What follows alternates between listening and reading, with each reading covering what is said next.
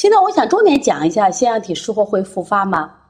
这个因为特别是今天我们听课的妈妈有很多是腺样体术后的，而且其实我今天想讲这个课，也是有一个妈妈呢把我邀到了一个腺样体术后的群。其实我关注了几天以后，我心里特别难受。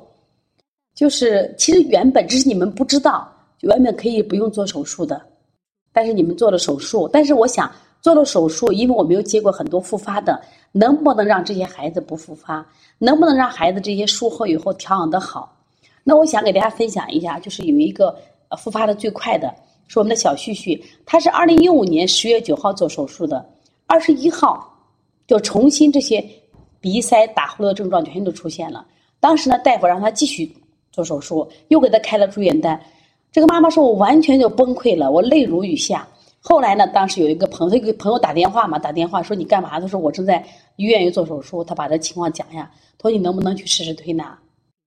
这就是我们的小旭旭，当时还刚不到两岁，所以这个复发。那我们接着复发，有这个三岁做了，五岁复发，也有这五岁做了，七岁复发的也有呀，这种情况。所以说复发的比率其实还真的挺高的啊，而且呢，就邦尼康现在调理的人数啊，腺样体，我发现从去年开始，这个人数是急增，这个腺样体这个这个急增，从去年我们开始，我发现这个腺样体调理人数激增，